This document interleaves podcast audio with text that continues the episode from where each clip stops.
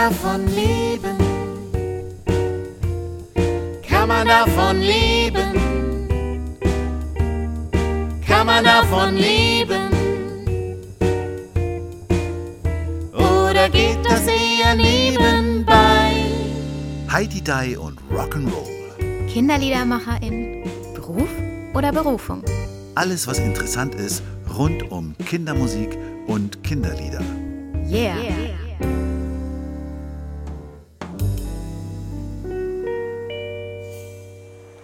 Hallo und herzlich willkommen zu unserer Podcast-Folge Nummer 3, live von der Didakta.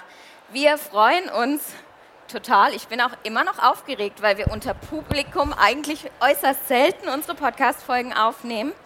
Unser heutiger Gast ähm, war bereits mit den ersten Akkorden Liedermacher. Seine Songs schreibt er wie andere Kuchen backen und seine, sein aktuelles Projekt nennt sich Durchs Jahr. Dazu gibt es ein Liederbuch und auch eine CD und es richtet sich an Kinder zwischen zwei und acht Jahren. Herzlich willkommen, Uli Kretschmer. Hallo. Schön, dass ihr da seid.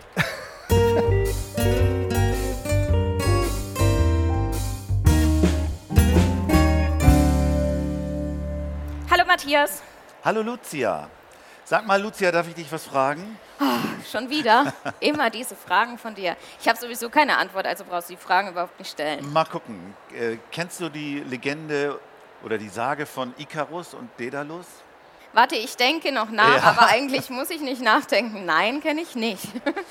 Also es geht ja äh, um einen Vater und seinen Sohn, die der Ingenieurskunst nicht ganz fremd sind und die aus einem Labyrinth fliehen, in dem sie sich Flügel bauen. Die Federn werden mit Wachs befestigt und damit schaffen sie es, zum Himmel zu fliegen.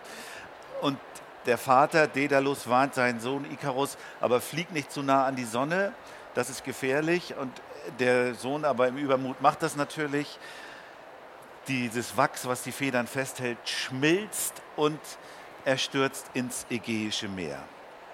Eigentlich eine traurige Geschichte, aber die habe ich gefunden, Uli, in deinem Buch, was äh, Lucia gerade erwähnt hat. Lieder und Geschichten, mit Liedern und Geschichten durchs Jahr. Erzählst du diese Geschichte den Kindern? Ja, ich habe sie extra auf eine Art und Weise umgeschrieben, dass sie für Kinder verständlich wird. Einmal ist es eine sehr alte Geschichte aus der griechischen Mythologie, die äh, mir sehr wichtig ist, weil es ist schön, wenn ich etwas erleben kann und es bis zur Begeisterung treibe, aber es ist auch gut, ein Maß zu kennen. Und wenn man das Maß verliert, dann ist es schlecht. Als, mit, der, mit dieser Geschichte ist ja verbunden das Lied Wind, Wind, Wehe, wo es um Drachensteigen geht. Und als kleiner Junge habe ich mal einen Drachen steigen lassen in Berlin auf dem Teufelsberg. Und er stieg immer höher und immer höher und irgendwann konnte ich nicht mehr halten. Der flog weg. Da war ich sehr traurig. Und ähm, diese Geschichte verbinde ich auch ein Stück weit damit. Und ich denke, es ist eine tolle Geschichte für Kinder, die auch Kinder schon verstehen können. Wie, wie heißt der Berg? Teufelsberg in Berlin. Teufelsberg. Oh, ich wusste gar nicht, dass es in Berlin einen Berg gibt. Ja, wir, unsere Berge sind selbst gebaut, sagen wir mal. Ja. Achso, Da ist nämlich ein Trümmerberg, der aus Ah. den ganzen Kriegsteilen entstanden ist und mittlerweile so begrünt ist, dass er zum Naturschutzgebiet Und Matthias kennt ihn nicht. Matthias ist ja ist mein, mein Google, Göllner Google nennt sich das. Ah, ja, okay. Wir haben sogar am Teufelsberg einen Betonturm, einen Kletterturm. Das war der erste, die erste künstliche Kletteranlage, die es auf der Welt gab. und da bist du als Kind Da bin ich hochgeklettert als Kind jahrelang, habe ich dort eigentlich gelebt. und, und hast auch Drachen steigen lassen. Drachen steigen lassen und diesen Kletterturm sehr oft begangen. Ist das denn auch so ein bisschen äh, ein Weg vielleicht für dich, wenn du jetzt äh, Kinderlieder machst du ja noch nicht so lange, du bist ja schon dein halbes Leben lang mindestens Liedermacher, aber Mit Kinderlieder den ersten Akkorden ist er direkt zum Liedermacher äh, geworden. jetzt Kinderlieder machst du aber erst so seit fünf, sechs Jahren ungefähr. Nein, weil mein erster Beruf, den ich gelernt habe, ist äh, Erzieher. Ah ja, Habe okay. ich gemacht und äh, damals in der Fachhochschule in Berlin. Und äh, die Musik habe ich da auch schon immer eingebracht. Nur, dass ich damals nicht das Bedürfnis hatte, die Kinderlieder öffentlich zu machen. Und ich habe sie mit den Kindern einfach gesungen. Ja? Und konnte somit schon viel ausprobieren, was funktioniert, was funktioniert nicht so gut. Und da Genau. kommt dann die Kindheit vom Teufelsberg auch wieder hoch. Oh, wow. Das ist ja, ist ja logisch. Deine Kindheit findet man bestimmt auch in deinen Liedern, Matthias. Das hoffe ich doch, obwohl sie natürlich noch länger her ist als bei Uli. Aber ist doch schön, dann hast du eine Erinnerung an deine Kindheit. Ich, ein, einen Satz fand ich gut und da wollte ich noch mal äh, genaueres erfahren. Du hast geschrieben, Kinderlieder sind ein Kulturgut. Ja. Da schlägt natürlich mein Herz sofort höher und müssen für Kinder erlebbar sein. Kannst du das noch mal genauer erläutern? Das Kulturgut erläutere ich erstmal. Kultur für Kinder ist wichtig, um sie überhaupt an die Kultur ranzuführen. Insofern ist Musik immer eine Art und Weise, vor allem Sprache, das ist mir ganz wichtig, Sprache auch zu vermitteln in vielfältiger Form. Und äh, Bewegung unterstützt die Kinder und das ist auch eine tolle Sache für Kinder aller Bereiche, aller Herkünfte. Also ich erreiche Migranten, ich erreiche behinderte Kinder damit, ich erreiche andere Kinder damit, ich erreiche auch Erwachsene damit. Das ist ganz spannend. Also wenn ich mit Eltern arbeite, dann geht das genauso gut. Und die andere Frage war, Kultur und... Ja, und müssen für Kinder erlebbar sein. Ja, genau, das meine ich ja. Das ist halt, wenn ich was mit den Kindern interagiere und sie das mitmachen, dann sind sie direkt dabei. Ja? Genauso wie ihr Kollegen das genauso gut macht. Und wie, wie funktioniert das dann bei so einem Liederbuch, dass es für Kinder erlebbar wird? Dieses, du hast ja, ja, ja. wir haben darüber kurz gesprochen und du hast gesagt, äh, naja, das, das Buch richtet sich eigentlich mehr an die Erwachsenen. Genau, das Buch habe ich konzipiert äh, als Workbook sozusagen Ja. für Erzieher und Lehrer, die in dieser Altersklasse arbeiten, weil ähm, da geht es ja hin. Die Lehrer und Erzieher sollen das ja oder wollen das ja auch umsetzen mit den Kindern. Es sind also Anleitungen in dem Buch drin, passend zu den Liedern und Geschichten. Was kann ich direkt mit den Kindern machen? Weil in der Zeit, als, äh, wenn man so im Arbeitsalltag steht, sucht man vielleicht auch mal neue Dinge. Und dann ist es äh, schade, wenn man nur ein Lied hat, sondern wenn ich es direkt umsetzen kann. Wenn ich sehe, ah, da ist die Anleitung, so funktioniert das kann ich machen, so als erste Idee. Ich kann natürlich die Ideen weiterentwickeln, aber es ist natürlich eine tolle Sache, wenn das schon so als Workbook da ist. Es ist also nicht, dass die Kinder profitieren nicht von dem Buch an sich, sondern sie profitieren von den Inhalten, die umgesetzt werden vom pädagogischen Personal. Ich würde ja gerne noch auf das Thema eingehen. Du schreibst auf deiner Homepage, dass du, äh, dass für dich Liederschreiben wie Kuchenbacken ist.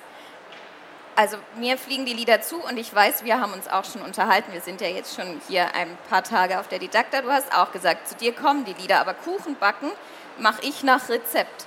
Und äh, dann klingt es für mich so, als würdest du mit etwas anfangen und dann Stück für Stück alles durchgehen. Mit was fängst du dann an? Mit der Idee und dann kommt der Text oder Also ich, Musik, äh, ich setze mich nicht hin und sage, ich schreibe ein Kinderlied. Also wenn jetzt jemand auf mich zukommt und sagt, mach mal ein Lied dazu, dann sage ich, ja, mache ich irgendwann. Ja? Also in der chinesischen Kultur vor 5000 Jahren gab es den Künstler, da hat der König den Auftrag gegeben, male mir ein Bild. Und der Künstler hat gesagt, mache ich. Das kann aber 20 Jahre gedauert haben. Und dann in einem Moment, der kam, malte er den Strich einmal runter und das Bild war fertig. Das war in einer Sekunde sozusagen getan. In einer Sekunde schreibe ich natürlich kein Lied, aber wenn die Lieder zu mir kommen, dann schreibe ich sie eigentlich nur noch auf und mit der Musik und der Text ist da. Das heißt, es ist alles da, es kommt zu dir, ist alles da und die, die, dieses Richtig. Kuchenbacken ist dann nur noch das Aufschreiben Ja, den eigentlich. Kuchen backe ich ähnlich. Beim, beim, Kuchen, beim Kuchenbacken musste ich natürlich an einen anderen Podcast von uns denken. Ach ja? Erinnerst du dich an Matti, den Kinderliedermacher? Ja, ich bin immer noch so fasziniert, dass du sein Mentor bist. Und er hat, schönen Gruß übrigens, ja, von mir auch. der hat ja den Kuchen voller Glück gebacken und hatte eine richtige Stimmt, äh, ja. Äh, Koch-Influencerin, die das mit ihm zusammen gemacht hat. Also der hat so, ein richtiges, so ein richtiges Rezept gesungen, sozusagen umgekehrt. Aber wo du das jetzt ansprichst mit dem chinesischen Künstler, der in einer Sekunde das dann malt, du malst ja auch. Ja, Du hast ja zum Beispiel in dem erwähnten Buch das alles selbst illustriert, wenn ich das richtig verstanden habe. Richtig. Also es gibt ein Coverbild, was ich sozusagen für das Buch en entwickelt habe oder gemalt habe. Und äh, das zieht sich dann das ganze Buch durch. Mich interessiert da die, die rhythmische Frage. Also, du hast ja eben beschrieben, Kuchenbacken, wie so ein Lied entsteht und wie ein Bild entsteht. Ist das ähnlich oder ist es ein ganz anderer Rhythmus? Nee, es ist ähnlich. Also ich setze mich hin und habe schon die Dinge im Kopf.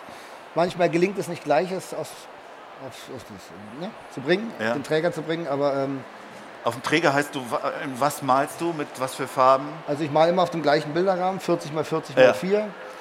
Das ist halt dieser normale Spann, bespannte Bilderrahmen. Und ähm, genau, mal mit den Farben. Also ich grundiere das Ganze und dann geht es los. Und malst du, also stellst du auch aus oder malst du das nur jetzt als Illustration? Nee, es ist grundsätzlich, dass ich zu all meinen Stücken, die ich veröffentliche, immer das Cover selber male. ah ja, okay. Das ist sozusagen eine musikalische Einheit. Auch da haben wir einen Kollegen, der Kunstwerke zu seinen Liedern macht. Geraldino aus Ja, Nürnberg. Schön aber, der, aber der, der hat äh, neulich auf Facebook gepostet, dass, dass seine, sein Haus bald aus allen Nähten platzt. Ich wollte dann unten drunter schreiben, vielleicht verkaufst du deine Kunststücke, That's the way. deine Kunstwerke, das wäre mal was Sinnvolles. genau. Ja, verkaufst Aber- du deine Bilder? Ja. Ja? Also wer die schönen Bilder von Uli Kretschmer kaufen möchte, kann sich direkt an dich wenden. Ja, kann ich direkt sehen. Aber ich finde die Idee genial, dass er, die, dass er das auf Leinwände, ich mache ja meine Cover auch alles selber, aber ich mal Aquarell meistens und ähm, die Bilder verschwinden danach im Nirgendwo. Deswegen die Idee, die auf Leinwände zu malen und zu behalten und auch vielleicht zu verkaufen oder auszustellen, finde ich total schön, weil dann bekommt jedes Lied, jedes Projekt nochmal viel mehr Leben eingehaucht. Finde ich genial. Bin Und jetzt, begeistert. jetzt kommt ja für mich der Knaller, da muss ich auch nochmal einhaken. Du bist äh, Maler, du bist Songwriter, sage ich mal, oder Liedermacher. Und vom Beruf, ah, du hast gesagt, du bist äh, Erzieher, aber vom Beruf bist du auch studierter Toningenieur, oder? Ja. Wie geht denn das zusammen? Also ich meine, beim Toningenieur, da stellt man sich doch jemanden wie Hauke vor, der die ganze Zeit da an den Reglern sitzt und einen Kopfhörer auf Genau. hat und mit, ansonsten mit Kunst nicht viel am Hut hat. Wie geht das zusammen? Genau, es war einfach so, dass ich meine Lieder immer aufnehmen wollte und dann hatte ich das Mischpult und dann hatte ich die Bandmaschine und ich hatte verschiedene Geräte, kannte mich aber nicht aus damit. Und ich war neugierig, wie funktioniert das alles und deshalb habe ich das Studium gemacht. Ah, Das ist schon was Besonderes. Ne? Also ich meine, viele von den KollegInnen nehmen sich selber auf und machen das, aber dass man dann gleich noch das studiert, das finde ich schon Aber das besonders. würdest du doch auch machen, Matthias, wenn Also du ich- Zeit hättest. Ich habe das nicht studiert. Also Aber, aber ich glaube, du würdest es machen, wenn du, wenn du die Zeit dazu hättest. Ja, ich habe meinen, meinen Erzieherjob zurzeit dann wirklich an den Nagel gehangen Ja. und habe mich dann in dieser Zeit nur ums Studium gekümmert. Zehn Stunden, sieben Tage die Woche in anderthalb Jahren, Ja. drei Jahre auf anderthalb gepresst. Mich kann man ja mit Tontechnik jagen. dann wende dich an Uli in Zukunft. Das Ding ist, ich habe dann äh, auch äh, in der Nähe vom Potsdamer Platz mit zwei anderen Leuten ein Tonstudio gegründet, wo wir gearbeitet haben. Aber dann ist mir aufgefallen, ich habe keine Lust, im Kellerloch zu sitzen. Ja, Von morgens bis abends im Kellerloch zu sitzen und mit irgendwelchen Musikern irgendwas aufzunehmen. das finde ich auch anstrengend. Wer, der Mensch im Tonstudio, wie ich immer aufnehme, der hat sich sogar extra so eine Tageslichtlampe da reingestellt, weil er sonst depressiv wird. Stimmt, kenne ich auch ein Studio. Da ist alles mit Tageslicht ausgeleuchtet, aber die Fenster sind zugenagelt, Ja. dass kein Tageslicht reinkommt. Genau, Quo Vadis war das. war deine erste Band und ich fand interessant und konnte mir erstmal nichts darunter vorstellen. Die Musikrichtung dieser Band heißt Folk Trash. Folk Trash, ja. Was ist Folk Trash? Folk Trash. Ja, das. ich habe einen alten Klassenkameraden getroffen in einer Zeit, wo ich äh, die Arbeit mal wieder hingeschmissen hatte. Wir sind zum Gardasee getrampt und anschließend waren wir zu zweit eine Band und dann haben wir noch den, äh, unseren Bassisten Niklas damals gefunden, der leider dann in den neuseeländischen Alpen umgekommen ist und eine Oha. Sängerin und Schlagzeugerin gehabt, die äh, heißt Esther Perband, die ist mittlerweile sehr bekannte Modedesignerin in Berlin mit ihrem Label. Und äh, ja, wir haben zusammen Musik gemacht, zwei, drei Jahre, bis das wie immer bei so einer jungen Band dann auseinanderging. Und Folk Trash selber entstand. Ich brachte den Folk-Teil rein mit äh, Western-Gitarre und, und äh, intensiven Liedern, viel Text auf Deutsch und die anderen brachten eher so diesen trashigen Teil rein. Und das war dann mitunter sehr laut, sehr lustig. Ja, was soll ich sagen, wir haben zwei CDs gemacht. Es war eine sehr experimentelle Phase. Und Kann, man noch irgendwo Quo Vadis hören im Netz? Ja, ich stelle es nicht ins Netz rein, weil die Esther Perband sich ein bisschen distanziert hat von der Sache Ach so, und ich okay. ihren Namen dann nicht schlecht machen will. Auf direkte Anfrage kann man das natürlich bei mir noch äh, haben. Und habt ihr dann auch richtig Konzerte gespielt und Hallen gefüllt? Genau, es war ja so? gerade die Zeit um den Mauerfall rum, wo das Ganze rauskam, so dass wir den Raum Westberlin auch erweitern konnten und auch im Osten spielen konnten und auch um Berlin herum spielen konnten. Wir waren sogar in Schwedt eingeladen auf dem Konzertfestival, das aber durch Nazi-Androhungen leider abgesagt worden. ist? Ich fand noch ein interessantes Projekt, unter dem du auch Sachen gemacht hast, nennt sich Kultur in der Kita. Ja, Kannst du das näher erläutern? Ja, Kultur in der Kita ist mit Musik ist überall entstanden, dass ich also immer mehr Aufforderungen hatte, auch in die Kita reinzukommen. Musik ist überall, dein erstes Kinderliederalbum. Genau. Aber nur ein Album ohne Liederbuch, Ja. habe ich gelernt. Ja. Musik ist überall, mach die Augen auf und schau. In jedem steckt ein Musikant, doch ohne Instrument. Musik ist überall, mach die Augen auf und schau. In jedem steckt ein Musikant, doch ohne Instrument. Und bin ich einmal traurig, dann mache ich Musik. Genau, dass ich einfach äh, expandiert bin und auch in die Kindergärten reingehe. Und ähm, Aber das bist nur du, Kultur in der Kita. das bin nur ich, aber das, der Begriff Kultur in der Kita entstand gemeinsam mit meiner Schirmherrin Leni Breimeyer, die für die SPD im Ostalbkreis im Bundestag sitzt, die mich da mit diesem zumindest, also nicht finanziell, aber geistig ein bisschen unterstützt. Genau. Du hast dich da auch Richtung SPD mehrfach engagiert. Also ich habe gesehen, du hast für Sigmar Gabriel und für Martin Schulz Ja, gespielt. Warte mal, da gibt es doch noch mal eine Verbindung zu einer Podcast-Folge, oder? Wir hatten schon mal einen Gast, der bei der SPD ist, ja, richtig? das war Suppi Huhn. Ha, ich habe mir was gemerkt. genau. Suppi Huhn ist sogar Mitglied, meine ich, in der SPD. Das weiß ich leider nicht mehr. Aber lass, erzähl noch mal über dein politisches Engagement, wie das lief. Also du hast dann Lieder für die gespielt, geschrieben, gemacht. Ja, ja, ich, hab ich mache äh, sozialkritische Lieder und bin halt direkt angesprochen worden, Ja. ob ich nicht Lust hätte, da sozusagen das, die, die Vorschau, bevor der Auftritt der Politiker kam, zu machen. Und ich fand das eine spannende Sache und dachte, ja, mach ich mal. Sozusagen, was die Toten Hosen für Helmut Kohl und Angela Merkel waren, warst du für Martin Schulz und Ja. Leni Breimeyer. Ja, ich, das ist eine lustige Anekdote gewesen. Ich habe so ein Stück geschrieben, Aufgenossen auf. Das ist so ein bisschen ein Arbeiterkampflied. Und äh, als ich das spielte, kam Martin Schulz auf die Bühne, klopfte mir auf die Schulter und sagte, dass es sowas noch gibt. Ich finde es ja sehr mutig. Also ich könnte mich, glaube ich, nicht für eine Partei entscheiden und dann dafür Songs schreiben. Ich finde, das ist ein echt mutiger Schritt. Also mein, mein Herz schlägt in gewissem Maße schon auch für die Sozialdemokratie, weil es einfach als älteste Partei in Deutschland eine Partei ist, die lange Bestand hat, die dem Faschismus die Faust gezeigt hat.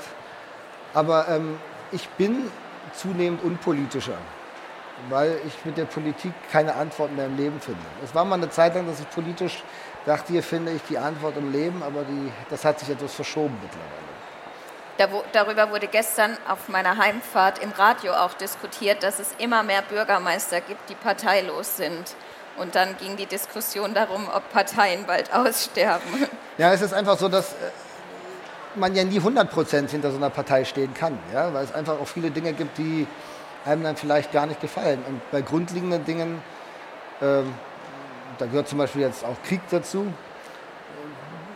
äh, habe ich Schwierigkeiten. Ja? Aber das hat man, man hat es ja selten, dass man mit irgendeiner Person 100% mitgeht. Es gibt Richtig, ja, ja. immer Momente, wo man sagt, da stehe ich jetzt nicht dahinter. Ich habe das Gefühl, dass wir gleich bei den Lebensliedern auf diese Themen auch noch mal kommen.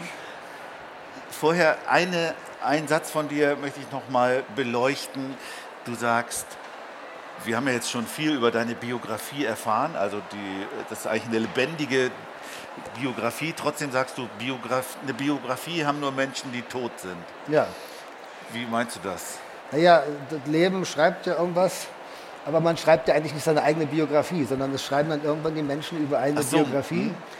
Und, aber es hat jeder so eine Geschichte zu erzählen. Und bei jedem ist die Geschichte spannend, wenn man sie hört. Und es gibt keinen Prominenten, der eine spannendere Geschichte erzählt als Hans Klein aus der Klinglerstraße 27. Ja? Aber Rolf Zukowski hat es geschafft, dass jemand eine Biografie über ihn geschrieben hat. Ja. Und er lebt ja noch. Der lebt noch, ja, ich weiß. Ich, über meinen Musikerkollegen Bob Dylan gibt es zig Bibliotheken. Bi Bi Bi ja, ne? Ich habe heute schon so, schon so viel gesprochen. Ja? so. Aber ist die Frage, was denkt denn der Mensch selber darüber, wenn er das liest? Liest er das überhaupt? Nimmt er Anteil an solchen Dingen? Also Rolf hat es gelesen. Wir haben ja mit ihm drüber Also gesprochen. mich würde, mich würde das nicht interessieren, wenn es jemand über mich schreibt. eine kleine Bemerkung noch zu dieser Rolf-Biografie. Ich glaube, ja, diese Rolf-Biografie wird vor allen Dingen interessant durch die Playlist, die dahinter steht. Also gerade für musikinteressierte Menschen. Es geht nicht nur um Kinderlieder und das versuchen wir ja auch immer hier im Podcast deutlich zu machen, dass wir alle auch irgendwie eine musikalische Heimat haben und irgendwo herkommen. Und gibt es eine schönere Überleitung zum nächsten Punkt als diese? Das hast du so wunderbar gemacht, Matthias. Dann gucken wir uns mal Ulis Leben und Biografie genauer an anhand seiner Lebenslieder.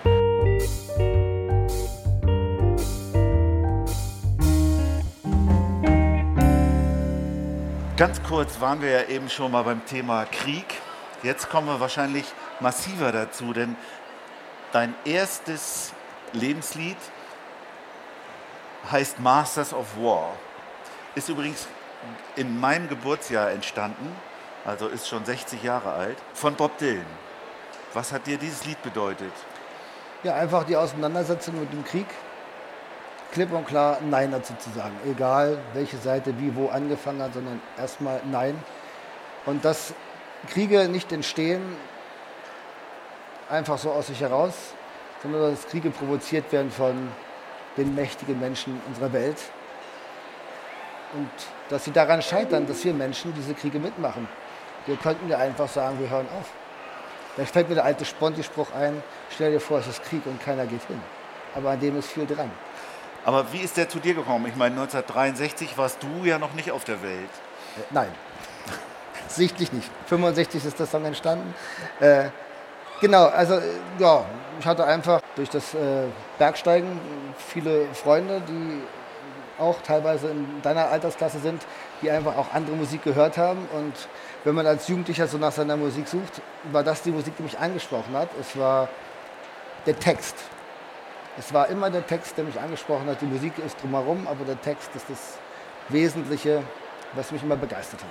Hast du es auch selber gespielt dann? Masters of War? Ja. Nee, habe ich selber nicht gespielt.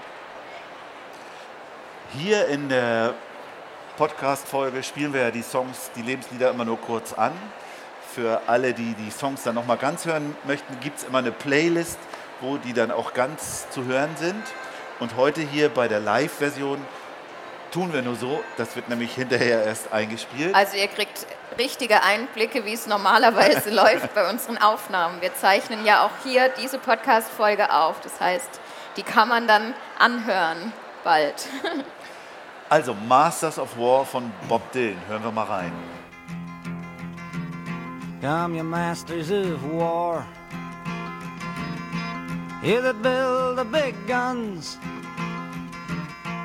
You that build the death planes. You that build all the bombs. You that hide behind walls. You that hide behind discs. I just don't want you to know I can see through your mask. Dann kommt ein anderer großer Singer-Songwriter, ein kanadischer, nämlich Neil Young. Und der hat einen Song Comes a Time, den du ausgewählt hast. Ist der aus diesem Live Rust-Konzert? Ja, der ist auch dort zu Ja. klar. Ja. Ja, erzähl.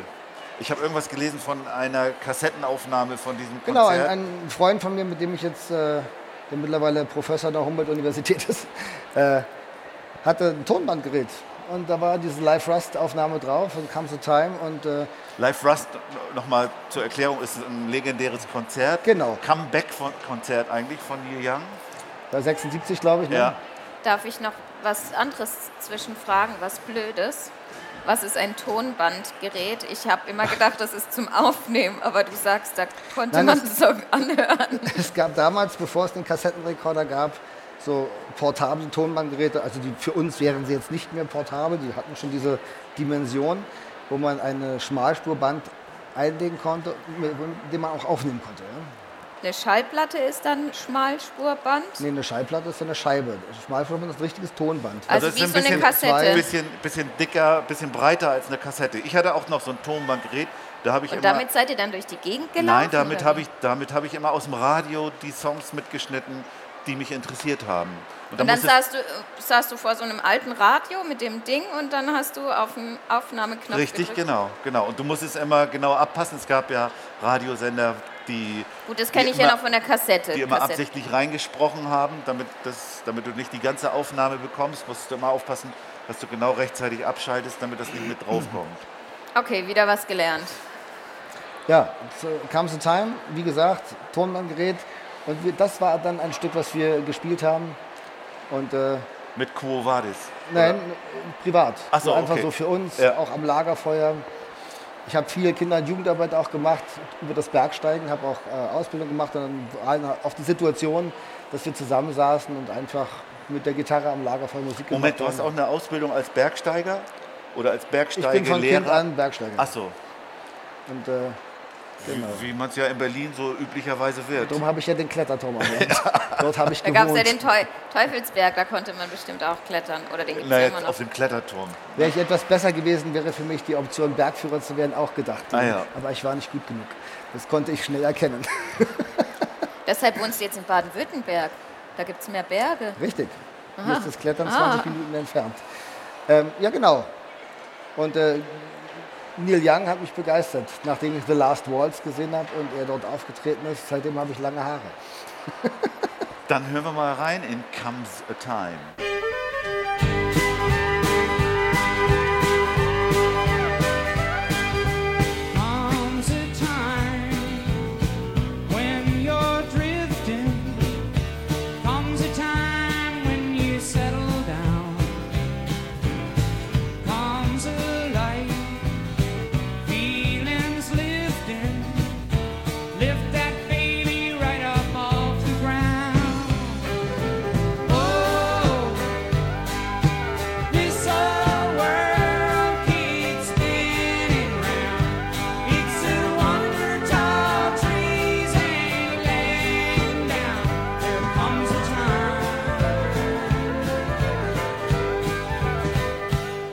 Jetzt sind wir schon bei einem Song, der ist auch relativ alt, schon fast 40 Jahre alt, nee, fast 50 Jahre alt, nee, 40. Und, aber gerade wieder brandaktuell. Es geht um den Song von Reinhard May, Nein, meine Söhne gebe ich nicht. Und erzähl. Ich meine, als der Song rauskam, stand bei mir dieser Umbruch, Mauer war weg, Bundeswehr geht los. Und sie haben mich dann auch noch versucht zu ziehen. Das habe ich dann verneint. Also bis zum 25. Lebensjahr durften sie nicht ziehen. Und äh, ich wollte dort nie hin. Und ich hatte durch Berlin-West, Insellage, auch die Möglichkeit, dass ich da nicht hin muss. Aber nach dem Mauerfall wurde es kritisch, weil dann haben sie eben doch noch versucht zu ziehen. Und das ist so ein Lied, das mich da in der Zeit auch immer begleitet hat. Und das Lustige war, die riefen mich dann an, weil ich nicht gekommen bin, wo ich denn bin. Ich ich habe keine Zeit, ich muss arbeiten, ich schaffe im Kindergarten. Und sie müssen mal kommen. Ich sage, nee, ich muss arbeiten, es tut mir leid. Und äh, dann hat sich das irgendwann, bin ich ja 25 gewesen. Der Song hat ja in der letzten Zeit wurde der zumindest relativ häufig gepostet und ich habe ihn davor überhaupt nicht gekannt und es war das Lied, wo ich das erste Mal drüber angefangen habe nachzudenken, dass ich zwei Jungs habe Ja, und ähm, da ist es mir richtig kalt den Rücken runtergelaufen. Weil eigentlich schiebt man ja so Sachen, auch wenn sie jetzt relativ nahe sind, schiebt man sie ja trotzdem weg. Uns wird es nicht treffen. Und als Mutter von zwei Jungs, da, ja, Ha- hast du auch Jungs? Ich habe drei Kinder, drei Jungs Ah ja, okay. oh, du bist und ja dann. die sollen auch nicht. Ich versuche sie natürlich pazifistisch zu erziehen. Ja, wie gesagt, es gibt ja so eine Neuaufnahme von 2020, wo äh, ganz viele jüngere Künstler gemeinsam mit Reinhard May das nochmal gesungen haben. Und das ist ja, hat ja jetzt leider in den letzten Monaten nochmal wieder eine ganz Im letzten Jahr, schon ein ganzes Jahr. so. heftige Aktualität erreicht. Hören wir mal rein. Nein, meine Söhne gebe ich nicht. Ich denke, ich schreibe euch besser schon bei Zeiten und sag euch heute schon endgültig ab. Ihr braucht nicht lange Listen auszubreiten, um zu sehen, dass ich auch zwei Söhne hab. Ich lieb die beiden, das will ich euch sagen. Mehr als mein Leben, als mein Augenlicht. Und die, die werden keine Waffen tragen. Nein, meine Söhne gebe ich nicht. Nein, meine Söhne gebe ich nicht. Ich habe gar nicht erwähnt, ich würde mich natürlich auch anschließen. Ich bin auch froh, dass er aus dem Alter raus ist. Aber ich habe gerade in dem Moment gedacht, wo ich es gesagt habe, habe ich gedacht, Mensch, du hast Glück, weil dein Sohn ist auch schon so groß, dass es vielleicht nicht mehr ganz so. Mein Sohn war einer der allerletzten, die noch den Kriegsdienst verweigert haben. Kurz danach wurde die Wehrpflicht abgeschafft. Der, der hat, ich glaube, es war der letzte Kandidat, der, das noch, der noch da die Verweigerung machen musste. Aber es wird ja offen wieder darüber debattiert, das einzuführen. Ja, ja, stimmt, genau. Insofern das finde ich persönlich nicht schön. kommen wir zu einem bisschen erfreulicheren Thema bei deinen Lebensliedern. Wir haben, jetzt frage ich mich, wie man da hinkommt, wenn man in Berlin aufgewachsen ist und dann nach Baden-Württemberg zieht. Wo gibt es dann die Verbindung nach Köln? Wenn dein nächstes Lebenslied ist Du kannst zaubere von Bab. Genau, ja, Bab, als die das erste für Uski-Schnitte rausgebracht haben, ging das natürlich auch. Kreis, das war ja Mainstream-Musik in der Zeit und das äh, hat mich begeistert. Ich war auf bestimmt fünf Bab-Konzerten, die immer sehr viel Kondition brauchten, weil sie circa drei bis vier Stunden hatten. Und äh, ich war auch in der legendären Deutschlandhalle, die es mittlerweile nicht mehr gibt, wo damals, das gab es ein Radioformat, die ganz viele Konzerte aufgezeichnet haben damals. Ja, auf jeden Fall war ich mit dabei. Ja, es war immer großartig. Und bei Du kannst zaubere, ist das, hast du da auch deine erste Liebe gehabt? Nicht die erste, aber es ist fünfte, auf jeden oder? Fall ein. Sag ich nichts zu. nee, aber es ist natürlich ein Lied, was einen zu diesem Thema sehr animiert, Ja. nachzudenken. Und verstehst du es denn? Ja, es gibt ja Übersetzungen auch. es gab da so ein ganz tolles Songbook, ja, wo, wo es Kölsch darauf stand und auf Hochdeutsch. Ah ja, okay. Das bräuchte ich auch immer. Müssten wir Pico fragen, der könnte das. Pico Fröhlich, schön Gruß von Pele Mele. Ah, jetzt. Ich da hatte ich jetzt eine lange Leitung. Von mir gibt es natürlich auch Grüße. Gestern hat mir jemand ähm, einen Text auf Schwäbisch rübergebracht und ich soll ihn mal lesen. Ich sage, ich kann ihn nicht lesen, ich verstehe nichts. Da haben wir ja auch jemanden, wir sind ja halt in Stuttgart und wir haben ja einen Mundartkünstler auch schon als Gast. Andreas Schober, Kinderlieder einfach handgemacht. Guck mal, du erinnerst dich doch an was. Ja, mit Heute dem bin ich ja. Heute, mit dem bin ich, bin ich äh, ja auch ein bisschen enger verbunden schon. Aber du singst mit ihm kein, nicht seine schwäbischen Mundarten. Nee, aber wir haben ja schon einen Song zusammen gemacht und durch einen Song wird eine Verbindung intensiver. Man kann eigentlich nichts Besseres machen, als Songs zusammen mit anderen KünstlerInnen Definitiv, machen. ja, ja, bin ich voll dabei. Aber jetzt hören wir erstmal Du kannst zaubere. Dies Blatt Papier, der Bleistift, Gedanke bei dir, sitz ich am Fenster ohne Höhe, was sich abspielt für der Tür, bis ich aufrutsch in die Zick, in der dich für mich nicht auf und mir mein Leben für Tag X, ob einmal fürket wie ein Straf.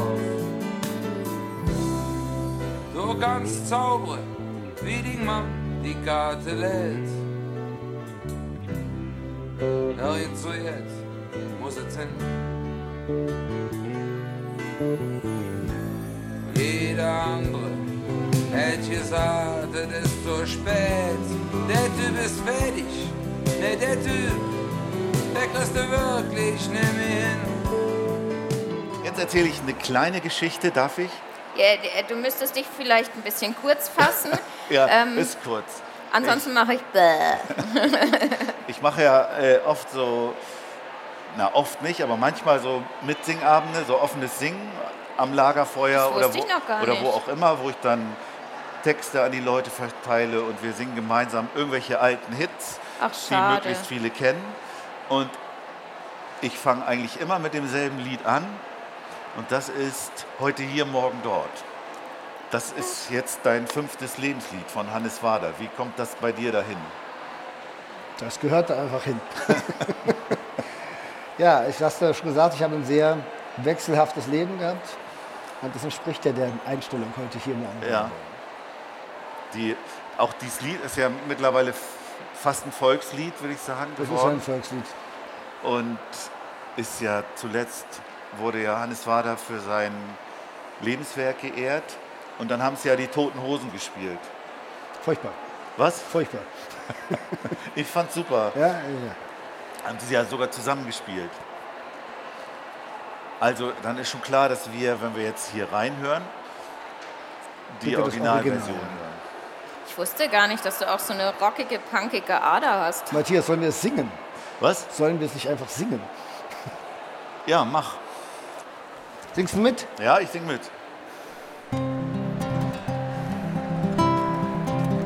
Heute hier, morgen dort, bin kaum da, muss ich fort, hab mich niemals deswegen beklagt.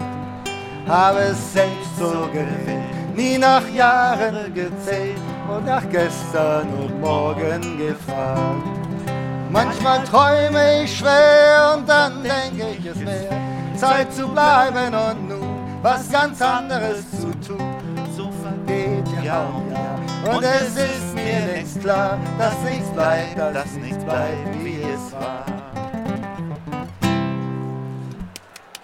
Ich applaudiere euch, das habt ihr schön gemacht. Das ist ja eine wunderbare Überleitung. Wir haben heute die Sendung der wunderbaren Überleitung zu deinem Spiel. Und, und, also für mich ist es Erinnerungstag und für dich ist Überleitungstag heute, Mensch. Wir haben heute beide super Tage.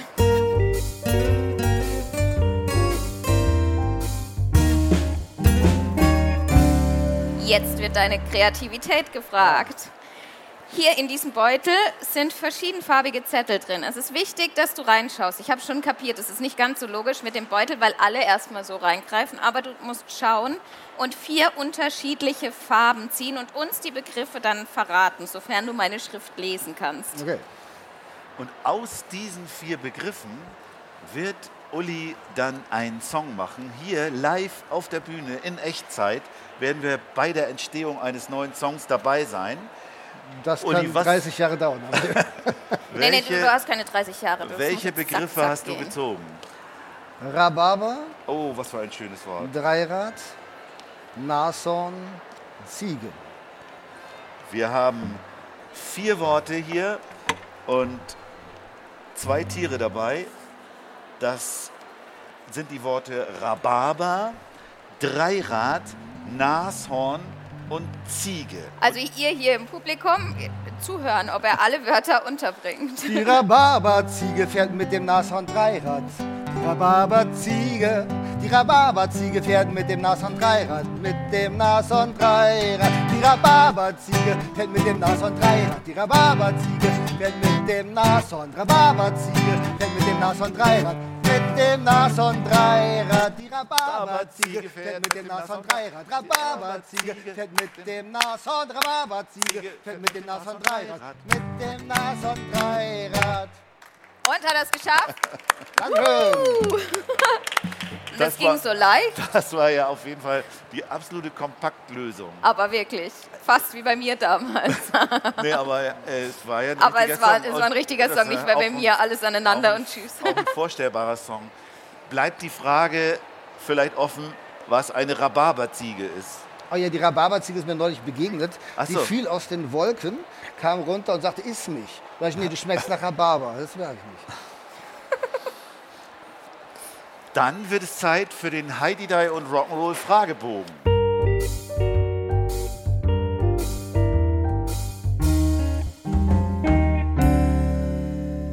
Matthias, ich bestimme jetzt. Du fängst an.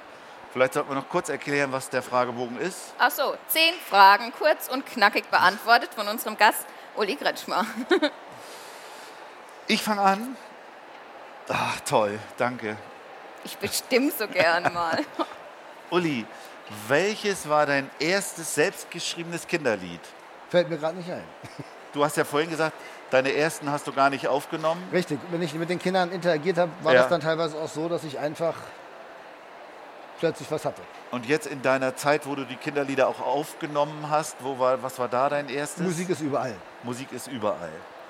Dann nehmen wir das, oder? Was erwartest du dir vom Kinderliedkongress im Oktober in Hamburg? Und zwar vom 27. bis 29. Oktober. Ich werde nicht dran teilnehmen. Es tut mir leid, ich habe da keine Zeit. Das ist schade. Ja, Weil ich glaube, es wird eine richtig coole Veranstaltung, Das wünsche ich euch auf jeden wo Fall. sich aber auf jeden Fall alle Kindermusiker aus Deutschland und über die ich Grenzen ich wär hinaus echt gern dabei, werden. aber es ist leider nicht möglich. Schade. Uli, du bekommst 100.000 Euro. Was würdest du damit machen? Ja. Erstmal weglegen. Erst- Erstmal was? Erstmal weglegen. Weglegen. Aha,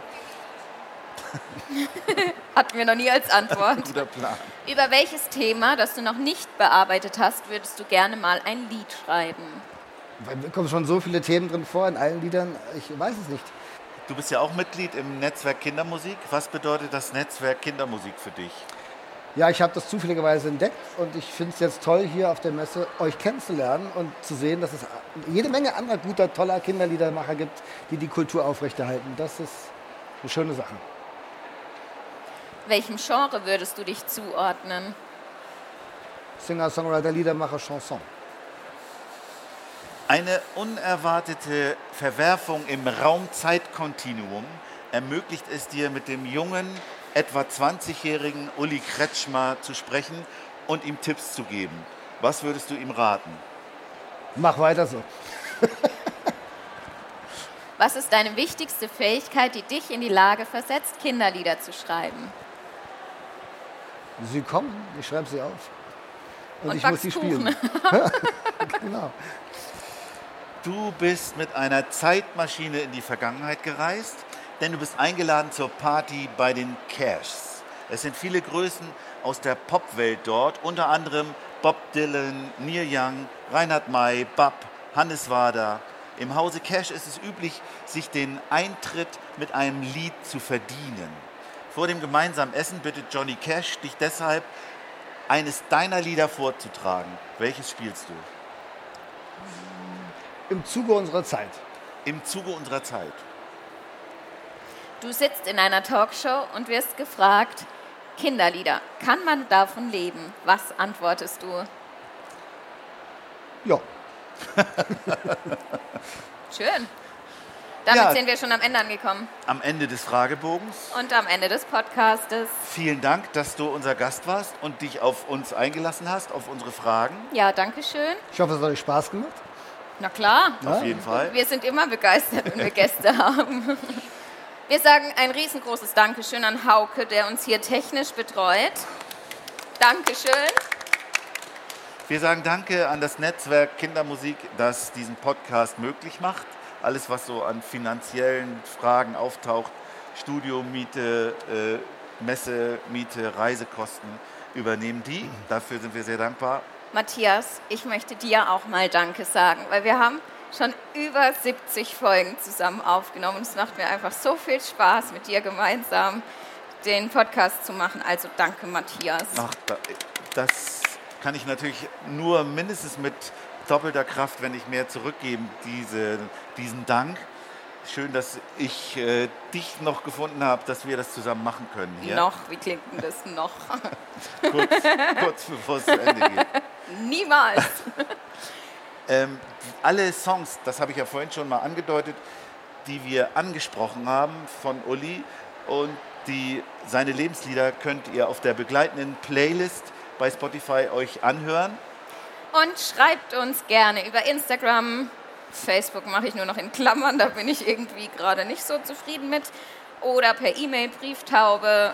Ihr könnt uns auch anrufen oder so und uns Feedback geben. Wir freuen uns immer, wenn wir Nachrichten bekommen, wie euch der Podcast gefällt, was euch vielleicht interessieren würde. Ähm, ja, über Heidi Die und Rock'n'Roll. yes. Ansonsten bleibt mir nur noch übrig, euch das Tschüss anzubieten. Tschüss. Ciao. Tschüss.